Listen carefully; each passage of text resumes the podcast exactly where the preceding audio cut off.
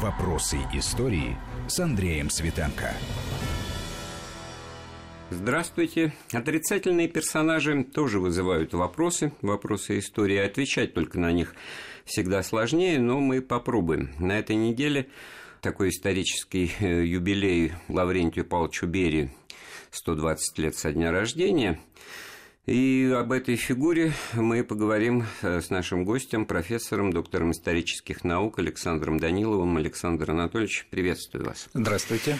Ну, фигура, воспринимаемая не только и даже не столько в контексте истории, сколько как вот такое воплощенное э, зло. И в отличие от многих э, других, ну, бескомпромиссная, наверное, все-таки здесь оценка присутствует.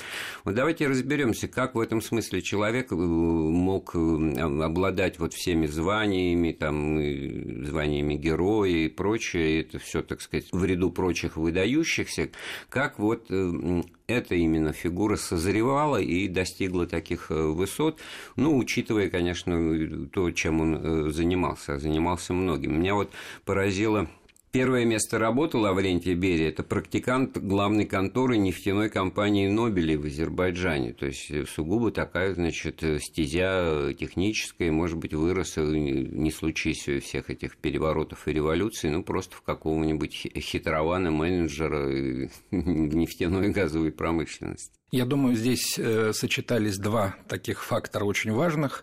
С одной стороны, все на разных этапах жизни Берия выделяли его способность мгновенно схватывать информацию, уметь ее быстро использовать в практической деятельности. Это то, что отмечалось даже в период обучения его в Сухумском э, высшем начальном училище, которое он окончил, окончил очень хорошо, успешно, и перед ним встал вопрос о том, э, что дальше делать в жизни, так сказать, и э, чем, так сказать, заниматься.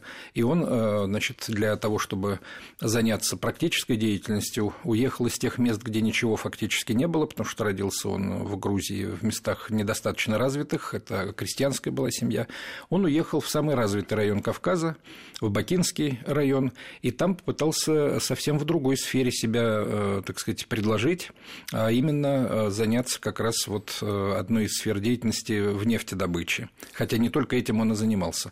И так бы он, может быть, этим занимался и всегда, если бы не революционные события. все таки второй фактор, который кроме собственного некой подготовки подготовленности или врожденных качеств своих, которые он имел, безусловно. Второе – это революционная волна, ну, которая, конечно, сказать, она захлестнула да, миллионы. Да, да. А тут еще интересно, что он успел при временном правительстве побывать на Румынском фронте в качестве техника гидротехнического отряда. То есть человеку-то всего 17 лет, а он да. такие ответственные. Причем ну... был признанным, вероятно, специалистом, потому что просто так бы не отправили его. Конечно, это не самостоятельная была работа, он вместе с другими специалистами специалистами ездил, но меня в данном сюжете больше удивило то, что он э, был слишком разноплановым. То есть, с одной стороны, он был в роли э, технолога, так сказать, неких нефтяных процессов, с другой стороны, гидротехник. Интересовала его всю жизнь архитектура, наоборот. Э, говорят ведь о том, что вот эти два замечательных красивых дома на площади Гагарина по его проекту, так сказать, были возведены или по его идеям, во всяком случае, в свое время. То есть,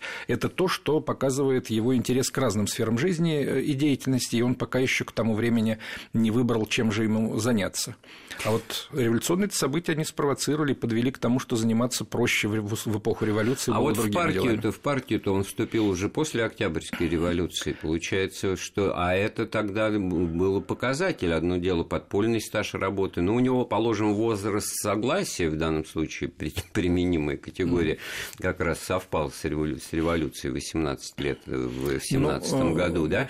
Mm-hmm. Может быть, тут спроса особого не было, но все таки в этом возрасте полагается отвечать на вопрос, а чем вы занимались, где да, вы были. Где вы Значит, были. С одной стороны, он все таки не забывал э, вот, и партийную свою, так сказать, прокладку, подкладку, значит, обеспечить себе именно тогда уже. Но он э, в партию по официальным вот, биографическим данным, которые публиковались в советское время, уже когда он был видным деятелем государственным, э, фиксировали, что с марта 17 года года. Я а. думаю, что это натяжка, потому что в марте 17 года мало кто в большевиках, так сказать, ходил и видел какую-то перспективу именно у них. Но, тем не менее, так сказать, действительно, в 17 году он членом партии стал. То есть на то время его величия этот вопрос да, был решен. Да, этот вопрос был решен. А вот самую большую, как раз, самую большую возможность ему дало, наоборот, как раз деятельность в Азербайджанской демократической республике, которая значит, сформировалась в условиях гражданской войны, и как раз фактически э, с осени 1919 года э, он занимался довольно активно э, политической деятельностью. Кто-то обвиняет его в том, что он работал значит, на несколько сразу, так сказать, организаций, занимавшихся специфической деятельностью, в том числе и контрразведка Демократической Республики. Он сам потом фиксировал, что это было задание партии, он внедрялся в мусаватийскую разведку, так сказать, и занимался этими делами. Кто-то говорит о том, что он, наоборот, был, э, значит, и даже приводят якобы имевшиеся э, в более позднее время свидетельства Кирова о том, что хватайте это провокатор, так сказать, берите его скорее, он пытается там скрыться и так далее, когда Киров был руководителем закавказского направления, представителем нашим, так сказать, там. И, соответственно, достаточно быстро стал э, делать карьеру в первую очередь в спецслужбах того времени, так сказать, а затем, после того, как была советская власть установлена, то, соответственно, он очень быстро начал делать партийную карьеру уже в большевистской партии в Закавказье. В частности, э, с августа 2020 года он становится управделами ЦК Компартии Азербайджана, правящей партии в то время, так сказать, там. И с этого момента управделами это ведь ведение все, всеми делами, какие только были, и не только в Компартии, но и, так сказать, вообще в республике. Быстро стал делать карьеру партийную, плюс, конечно, это был человек коммуникабельный, искал родственные, вероятно, фигуры. Одной из таких фигур в тот период времени был Багиров, который в последующем вместе с ним разделил и, так сказать, обвинения и судьбу, в общем-то, будучи репрессированным. Ну, то есть команду тоже стал формировать. Да. Но самое главное, что вот в этой достаточно специфической ситуации за Кавказе наличие ЗСФСР, наверное, выглядело неудивительным, что грузин или Мингрел, как это, так сказать, принято ему сразу, так сказать, напоминать, а, работает и действует в Азербайджане, то есть среди другого народа, да. других традиций, и в этом смысле еще и занимается тем, что он э, в контрразведке непонятно какой, может быть, в нескольких сразу. В да. этой ситуации ему трудно, вот объективно любому человеку было бы трудно сделать уже такую партийную советскую карьеру э, в 20-е годы, когда все, грубо говоря, устаканилось, и на первый план вышли люди ну, с реальным там, подпольным прошлым, там, теоретики, я не знаю, там, Нестор Лакоба и прочее. Вот. А это, во-первых, молодой человек, во-вторых, значит, вот все таки с какой-то изначально мутной, так сказать, биографией, деятельностью в самые сложные периоды времени. Задним числом все это, конечно, можно объяснить и представить, и неудивительно, что и Микоян Анастас Иванович да. подтверждал там после войны, но это после войны. Вот. А подобно тому, как в, в биографии каждого деятеля есть такие точки реперные щелчки, вот в нужное время, в нужном месте оказаться и выйти на новый уровень. Так вот, из этого, в общем-то, разряда тысячи или сотен, так сказать, партийных руководителей, как все-таки он достиг самых-то высот, и когда, и вследствие чего, как вам кажется? Я думаю, что здесь большую роль сыграло его возвращение в Грузию, потому что он вернулся туда как раз в ноябре 22 года и почти сразу э, оказался в грузинской ЧК, потом это ГПУ было грузинское, затем в ГПУ Закавказской Советской Федеративной Социалистической Республики работал, и фактически э, в последующем, с 26 по 30 год, он стал председателем ГПУ Грузии и наркомом внутренних дел Грузии. В этот период времени как раз с руководителем э, большевиков Закавказья, с Нестором Лакобой, так сказать, он, естественно, тесно контактировал, как и это было в то время принято, но рубежом для него все таки стала встреча со Сталиным э, в конце сентября, начале октября 1931 года, когда попросил он значит, Нестора Лакобу Берия, чтобы он его познакомил со Сталиным в период отдыха того. Вот, 31 год – это еще тишина, это затишье, да. это, значит, и тогда, если сразу после этой встречи возвышение Берии какое-то происходит, то тогда нельзя не думать, что Сталин с этим человеком начал связывать какие-то планы. Да, я думаю, так и было, тем более, что мгновенным после того, как они познакомились, буквально через полтора месяца, мгновенным оказался рост непосредственно Берии. Он стал э, в ноябре, буквально в середине ноября 1931 года руководителем, первым секретарем ЦК Компартии Грузии – и затем через год еще одновременно секретарем Закавказского крайкома партии. Вот эта позиция уже давала ему прямой выход на Москву, в 1934 году он становится членом ЦК ВКПБ уже, так сказать, и э, затем, поскольку в его биографии сочетались вот эти самые черты э, работы в ЧК и в ОГПУ, и в то же время в партийных органах, то его, соответственно, в Москве довольно скоро назначили в 1938 году, когда надобность уже отпадала в Ежовии в тех методах, которые были, так сказать, А не его... перескакиваем ли мы сразу в 1938 год, потому что начало 30-х – это вот все, что вы сказали, это вершина карьерного роста, э, ну, как сказать, национального лидера, национального партийного кадра, который имеет статус и, и знаем в Москве, но это все обеспечивает его, так сказать, э, позиции там э, на родине, да, и о каком-то дальнейшем росте уже можно и не говорить, все, достиг я высшей власти, потому что это республиканский уровень руководства. А вот дальше происходят интересные вещи, значит, ну вот в 1938 году, даже уже будучи, так сказать, э, назначенным на смену Ежову или на подмену ему, тоже интересно, там все ступенчато происходило. Человек уже не мог не знать, так сказать, э, не рассуждать о судьбе предшественников, да. Это мы уже к тому, что, значит, перебрасываем мостик к, к финалу. В любом случае трагедии, да, многоактовой.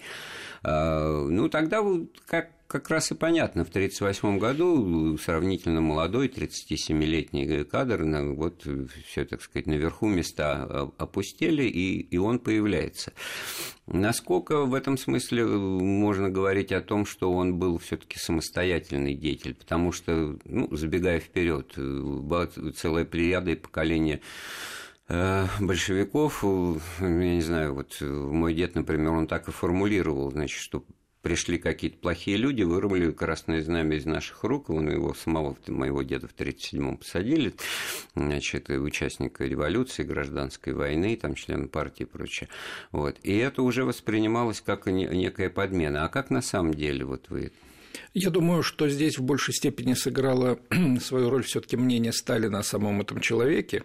Плюс к тому, э, Сталин неоднократно, он почти каждый год отдыхал на юге, и было предотвращено мнимое, как считают многие, покушение на Сталина, э, когда его чуть ли не своим телом прикрыл Берия, так сказать, хотя говорят, что это самим Берия было и подстроено во время как раз такого отдыха. Это после... выстрелы, когда они где-то на катере. Да, когда они были на катере, как раз в э, значит, на озере Риц Сталин отдыхал, потом они поехали по морю, и, так сказать, вот там все это произошло. Это в чем то напоминает или приводит, проводит такие аналогии с другими лидерами э, той поры, когда тоже, значит, э, будущий руководитель спецслужбы защитил вождя, так сказать, своим телом, хотя все это было подстроено на самом деле, так сказать, э, другими людьми. Но так или иначе, действительно, Сталину был нужен человек, который сменит вслед за Егодой, который оказался нерасторопным и не было таких репрессий, как было нужно тогда, по мнению, так сказать, вождя народа. Мало того, он сам был обвинен в том, что да, он один из врагов народа. Да, самых, но его обвинили сначала в том, что он не борется э, должным образом с врагами, потом сказали, что не борется, потому что он сам враг народа, пришел Ежов. Э, массовыми, конечно, были репрессии, большой террор 1937-1938 годов. Э, по тем данным, которые у нас есть сегодня, это данные, которые не вызывают никаких вопросов и опровержений, значит, колоссально было количество людей, приговоренных к высшей мере наказания. В 1937 году это 353 тысячи человек, и в 1938 328 с лишним Я уточню, человек. что речь-то уже идет о своих, что называется. Это пик финала репрессий, когда да. убивали фактически коммунистов, большевиков, старую да. Ленинскую гвардию, деятелей советских, профсоюзных и так далее. А это еще за скобками остается масса миллионная там бывших кулаков, бывших бывших, там и дважды, и трижды. И в этом смысле нельзя сводить репрессии только вот к этой большой чистке, которая как раз другую логику имела, и в которой Берия сыграл свою роль, как ни странно покажется на первых порах, такую роль либеральную, что при нем эти да. репрессии вроде как и закончились. Вот на этом полусловии, на этом многоточии мы сделаем паузу в нашем разговоре. Вопросы истории. Вопросы истории с Андреем Светенко. Мы вновь в студии Вести ФМ вместе с доктором исторических наук, профессором Александром Даниловым. Мы говорим о Лаврентии Берии, 120 лет со дня рождения которого исполнилось на этой неделе. Но вот в 1938 году Солженицын произнес про этот год впечатляющую фразу. Была дана сдача копейки с рубля, когда, значит, освободили кого-то, кто еще остался жив, кто еще не подписал что-то из числа, так сказать, партийцев, революционеров революционеров и, в общем-то, своих, оказавшихся врагами. И это связывалось с какой-то, так сказать, либерализацией политики, воплощенной Берией. Насколько это на самом деле было так? Ну, Берия всегда выполнял э, указания, которые давал другой человек. Э, главное лицо, безусловно, определяло в данном случае. Никакой самостоятельности в деятельности органов безопасности не было никогда. Но, тем не менее, цифры-то действительно впечатляют. Вот мы сказали, что было в общей сложности за два года 37-38 2008 680 с лишним тысяч человек только э, уже уничтожено, приговорено к высшей мере наказания расстреляно. Так вот, при Берии в 1939 году число э, приговоров к высшей мере наказания по этим же политическим статьям было 2600, а в 1940 году 1863. Ну, во-первых, может быть, уже и кончились те, кого надо было расстреливать, и из числа, опять-таки, подчеркиваю, своих э, партийцев, советских деятелей и прочее, прочее, потому что, так сказать, с антисоветчиками-то боролись э, по-прежнему, да, так сказать, не, невзирая ни на количество, ни на что. Но вот откуда тогда все таки сложилась такая практика? Люди боялись называть вещи своими э, именами в, в прошлом, или же все таки действительно вот бериевцы какие-то были, насколько он был самостоятельным, потому что что-то могло бы и подсказывать, что можно бы и побежать впереди паровоза, так сказать. Да, ему важно было показать, что он другой, нежели те люди, которые были до него. И он сыграл в том числе на том, что в годы Большого террора ведь колоссальный удар был нанесен и по самой системе, в том числе и по органам безопасности, по репрессивным органам, которые занимались вот этой всей деятельностью. Поэтому одна из его задач как руководителя этой системы, нового руководителя и новой системы, заключалась в возрождении, восстановлении, так сказать, кадрового потенциала, в привлечении новых молодых людей к работе в этих органах, так сказать, воссоздал он, поскольку на него замыкалась э, служба э, внешней разведки, так сказать, в том виде, в котором она тогда существовала, он воссоздал мощную агентурную сеть и в Европе, и в Соединенных Штатах, и в Японии, которые действовали достаточно эффективно в этот период времени, так сказать, это признавалось всеми. Это то, что действительно реально было сделано как эм, в общем-то, отрицание отрицания как бы. А вот что известно по поводу того, что, значит, если наши э, разведчики, действовавшие через ГРУ, сообщали вот эту тему того, что Гитлер собирается нападать на Советский Союз, а Сталин этому не верил, не верил, если знаменитые резолюции «пошлите туда-то, туда-то вашего агента», который говорит, что 22 июня, а как Берия, используя свои агентурные источники, информировал Сталина об этом? Он, конечно, знал о том, какие настроения у Сталина есть, больше того, значит, он, конечно, знал э, о том, каким образом принимаются те или иные решения, потому что с марта 1939 года он кандидатом в Политбюро стал, так, то есть он был в курсе всех обсуждений, которые проходили накануне Второй мировой войны и принятия всех решений, там, связанных с договором о ненападении с Германией, например, так сказать, и все, что потом происходило в первый период э, Второй мировой войны. То есть он это был в курсе абсолютно всего. Э, влиять непосредственно, например, на какие-либо То есть задания ему давались самые разные, самые сложные, иногда те, которые никак невозможно было решить. Я приведу один пример, который для Сталина имел особо важное значение. Это уничтожение, ну, пятая колонна, она была, так сказать, вроде как раньше и другими руками уничтожена, а вот тех людей, которых Сталин считал врагами, находившимися за рубежом, и которых надо было уничтожить непременно в условиях надвигавшейся войны, Троцкого, например, так сказать, это было поручено как раз тоже Берии. И в данном случае через него проходил происходила как раз организация тех вещей, которые, тех э, акций, тех операций, которые выполнялись уже совершенно другим кадровым составом, которого прежде, э, так сказать, не было. То есть вновь приобретенными силами, вновь э, мобилизованными людьми. То есть он сумел это создать. То, что касается внешней разведки, непосредственно после того, как разделили НКВД, выделив из него НКГБ в начале 1941 года, отошли как раз к ним эти функции. Но как заместитель председатель Совнаркома с февраля 1941 года.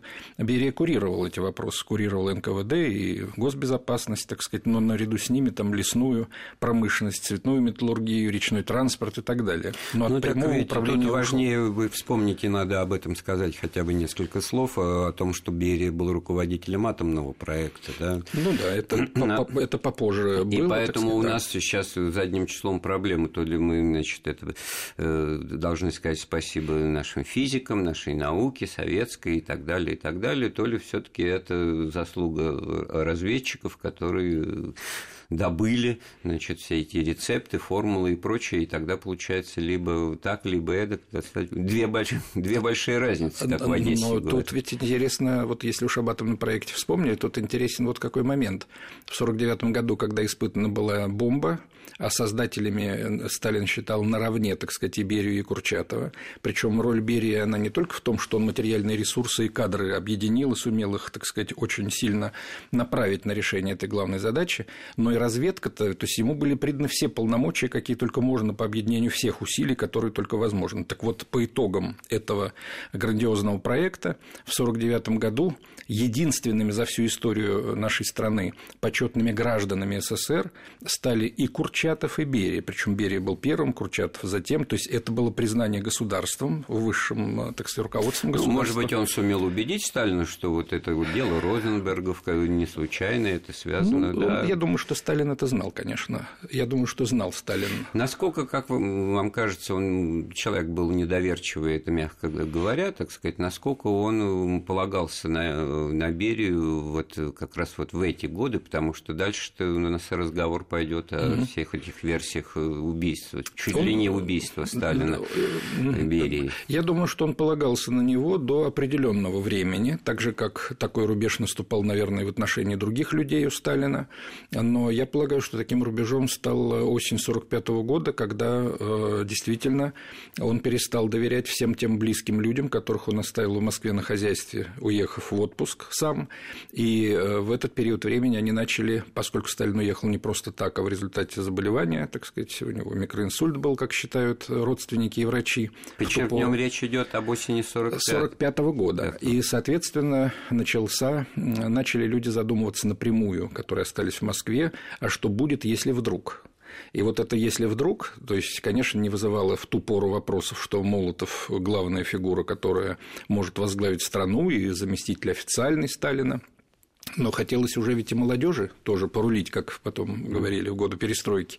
И Берия было, конечно, одним из них. И вот в той руководящей группе, пятерки так называемой, из которой Сталин отбыл в отпуск, а четверо остались, двое были представители старого партийного, так сказать, такого э, кадрового состава, Молотов и Микоян, а двое были молодыми, кандидатами в ту пору члена, в члены Политбюро Берия и Маленков. И вот тут началась как раз та история, которая потом длилась фактически уже и до смерти Сталина. Но мы расскажем об этом через несколько минут. Напоминаю, у нас в гостях профессор Александр Анатольевич Данилов. Вопросы истории. Вопросы истории с Андреем Светенко. Мы вновь в студии Вести ФМ и вместе с профессором Александром Даниловым э, вспоминаем э, судьбу историю Лаврентия Берии и вышли на эту самую важную, интересную, так сказать, тему. Лаврентий Павлович Берия выпал из доверия, да, как потом, значит, частушки народные были. Значит, в 1945 году неожиданно малоизвестная вещь произошла. У Сталина болезнь, микроинсульт, он уезжает э, на юг, а в это время в Москве начинают происходить какие-то вот странные вещи. В двух словах напомните, что они решили, так сказать, изменить, в чем Здесь была... фронта проявилась? Здесь не столько фронта, сколько была попытка э, молодежью, в первую очередь Берии, конечно, который мастер был на все эти операции и спецэффекты, сделать так, чтобы дискредитировать в глазах Сталина Молотова как главного наследника. И они использовали в данном случае заявление и просьбу иностранных корреспондентов отменить порядок цензурирования их материалов, эм, которые они посылали из Москвы в свои СМИ западные, поскольку война закончилась, и такого контроля было бы уже не нужно иметь. Молотов вначале отрицал, потом после совета с товарищами по политбюро, оставшимися в Москве, и руководителями как раз этой вот четверки руководящей группы, э, вдруг принимается решение о том, что, значит, да, можно было бы это сделать, он об этом заявляет иностранным журналистам. А судьба жены Молотова вот когда... А это вот как это раз вот чуть позже было, потому что как только это произошло, пошли материалы из Москвы во все, так сказать, западные СМИ о том, что Сталина нет и он ничем не управляет, все решает Молотов. Вероятно, сейчас как раз произойдет опять смена руководства, потому что Сталин руководителем правительства стал накануне войны, а война закончилась, и Молотов, видимо, вернется. И все это э, добрый э, души человек Лаврентий Павлович э, собирает дайджест этой информации отправляет Сталину в Сочи он в расчете на то, что Молотов будет дискредитирован. Но для Сталина все, кто был там, в Москве, э, уже оказались под подозрением. И вернувшись из Москвы... Ну вот, ну вот, то-то все укладывается в мифологему, что Сталина не проведешь, что бойтесь маленького Мингрела, как да. это потом будет говориться. Да. А в результате это, в общем, ведем к тому, что И в итоге он боялся. как раз и отодвинул э, Берию от, непрям... от прямого управления органами безопасности и внутренних дел, сосредоточив его на атомном проекте, потому что использовать человека можно было, потом нельзя было сразу освобождаться от всех руководителей партии, это вызывало бы в народе некие вопросы, так сказать, это Сталин был очень аккуратен в этих делах. И эта ситуация зависла на некоторое время. Приглашен был на смену вот этой команде дискредитированных руководителей, был приглашен Жданов, который пришел со своей командой с Ленинградской, это отдельная история, так ну, сказать, потому Ленинградская что они были расстреляны тоже. Да, и этим самым расчищена была площадка, то есть фактически вновь все началось началось. И все было бы, так сказать, может быть, и неплохо, если бы э, осенью 1948 года, во время похорон Михоэлса в Москве, Полина Жемчужина не заявила Зускину, который тоже участвовал в похоронах, так сказать, что вы знаете, а на самом деле вот Михоэлс-то погиб не так, как было сказано официально, его убили там и все прочее. То ли сам Зускин, то ли их слушали, так сказать, то ли как. Но информация мгновенно ушла к Сталину, а о том, что произошло с Михоэлсом, знали всего несколько человек. И вот тут последовала как раз резкая реакция Сталина по Молотову, арест Жемчужины, естественно, а дальше отстранение Молотова, снятие с поста, и Микояна тоже тоже, хотя он тут был вообще ни при чем, так сказать, а Берия, наоборот, оказался в фаворе, потому что это все совпало как раз с завершением работы над атомным оружием. Ну вот я просто напомню, что Михоэлс, руководитель антифашистского еврейского комитета, стал жертвой политического убийства в Минске, да, которое было инсценировано как дорожно-транспортное происшествие, а на самом да, а люди его совершившие получили там звание героев и прочее, прочее, и потом это только после смерти Сталина ну, все наружу выплыло.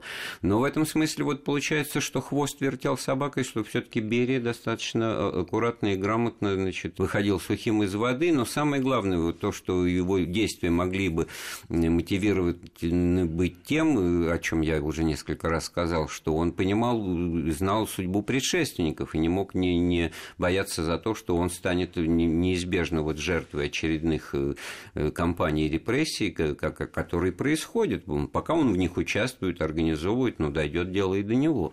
Да, это, наверное, тоже имелось в виду.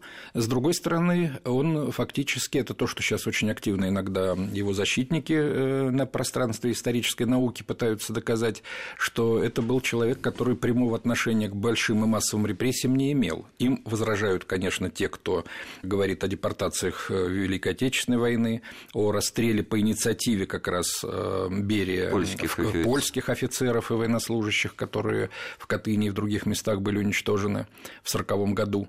Это касается и ряда других примеров, так сказать, но так или иначе все равно, так сказать, называют, что он прямого э, управления органами безопасности 1945 года не имел, так сказать, не осуществлял, вплоть до 1953 года. Не будем обсуждать здесь тему, так сказать, личных пристрастий, там, антипатии э, Берии, имея в виду вот эти, так сказать, женщин, которых ему, к нему привозили, угу. якобы там тысячами, сотнями, десятками, в принципе, здесь дыма без огня не бывает, но важнее в данном случае то, каким образом установилось такое понимание, что вот теперь, ну, можно считать, что многие уверены, что смерть Сталина стала результатом усилий Берии. Дело в том, что существовала такая практика в советское время. Если шла разработка спецслужбами э, кого-то из высших руководителей, то обычно при напечатании материалов для Сталина пропуск оставался для имени и фамилии, потом вписывал от руки заказчик, тот, кто готовил документ. Если фамилия уже впечатывалась в тексте, это означало, что с человеком как бы все ясно и судьба его решена руководством. Так вот, фамилия Берия во всех материалах разработки по Мигрельскому делу, так сказать, она с декабря 1952 года фиксировалась во всех документах, которые его касались. Это говорило о том, что ему конец. И он это понимал и знал через тех людей, которые ему, его об этом информировали. Было ясно, что готовится полная замена или обновление высшего партийного руководства. Сталин к этому шел. Значит, назывались имена людей, которые э, будут в опале, не просто в опале, они уже были в опале, но которые, возможно, так сказать, будут репрессированы. Это и Молотов, и Микоян, и Ворошилов, оказавшийся в их числе, так сказать, и Большой Мигрел Берия, так сказать, и так далее. То есть было кому ждать э, таких последствий. Поэтому возникла есть такая точка зрения, ряд э, историков известных ее придерживаются, что э, Берия, зная об этом, естественно, э, упреждал, так сказать, Сталина в таких действиях, и, соответственно, смерть Сталина не случайна. Во всяком случае, 1 мая на трибуне Мавзолея в 1953 году, когда уже Сталин лежал внизу, так сказать, Молотов э, писал в своих воспоминаниях 140 бесед с Молотом Чуев, об этом э, пишет, потопывая ногами по полу Мавзолея, по трибуне Мавзолея, Берия, обращаясь к Молотову и другим руководителям, сказал, «Э, «Это я вас всех спас, это я его убрал». Ну, это лишь, может быть, бравада или что угодно, но, тем не менее, материалы патологоанатомического исследования Сталина и так далее, они показывают, что и история болезни, которая, так сказать, тоже существует в нескольких видах, она показывает, что химическое отравление было, и что картина смерти, она не такая, как может быть у больных с инсультом. Странное поведение охраны, вот это Хрусталёва в машину да. или Хрусталев в машину, рассказы охранника Лозгачева о том, что, значит, я сплю и вы спите. Это все довольно странно, как минимум. Светлана Аллилуева вспоминала, что когда она приехала к больному еще на живому отцу, то все какие-то новые лица, охрана сменена, врачи другие, и Василий при этом уже Василий прямо вслух, говорил, вслух что кричал, что убили отца. убивают, убили, да. да. Вот, но вскоре в том же 53 году, так сказать, смерти подкралась, да, и к самому Лаврентию Павловичу Берии. Мы не будем эти детали, у нас нет времени обсуждать. Но вот вопрос о реабилитации, потому что в обвинительном заключении 1953 года говорилось, что он английский шпион, чего, наверное, не было. Там как бы другая, другая статья ни у кого не вызывала, так сказать, сомнений, что он заслуживает такой кары. Но вот как с этим быть? Возможно ли какой-то пересмотр этих решений? Такие предложения были. Они вносились как раз и по Э, нему в том числе, но э, коллегия Верховного суда э, приняла решение, причем совсем недавно, 10 лет еще не прошло, как принято было решение о том, чтобы реабилитации Лаврентий Павлович Берия не подлежит, несмотря на все те протесты, которые были, и те объяснения, которые связаны с тем, что некоторые обвинения некорректны, в том числе в том, что он там шпион английский и так далее. Но в любом случае итог, который вынес Верховный суд сейчас, это то, что он не подлежит реабилитации. Ну вот якобы считается, что Берия придя к власти после смерти Сталина, готов был пересмотреть взгляды на социализм, что он не хотел строить социализм в ГДР, и вообще страну ждали бы большие изменения. Насколько это обоснованно так думать? Ну, я думаю, что, конечно, нужно просто посмотреть на сами документы, потому что они могут вызвать у разных людей разную точку зрения. Вот в том числе он был автором э, записки о проведении амнистии, которая вошла в историю как Ворошиловская, так сказать, амнистия. Все время говорят о том, что вот холодное лето, уголовников повыпускали, но там были далеко не только уголовники, и кого считать уголовниками по, той, по тем законам, которые принимались. Это были в основном люди, осужденные на срок до пяти лет и осужденные за должностные, хозяйственные, некоторые военные преступления и так далее. Но это была целая серия других предложений, которые, взятые вместе, показывают, что многие из них, или некоторые из них, а, они были реализованы потом, и уже без имени Берия, так сказать, вошли в историю как свершение Хрущева, так сказать, причем демократически. Ну, еще один пример того, что он умел переобуваться на лету, этот человек. Э, спасибо, подошел к концу наш эфир. Мы говорили о Лаврентии Павловиче Берии. В наших гостях был доктор исторических наук, профессор Александр Данилов. Программу подготовил и провел Андрей Светенко. Всего доброго, слушайте Вести ФМ. Вопросы истории.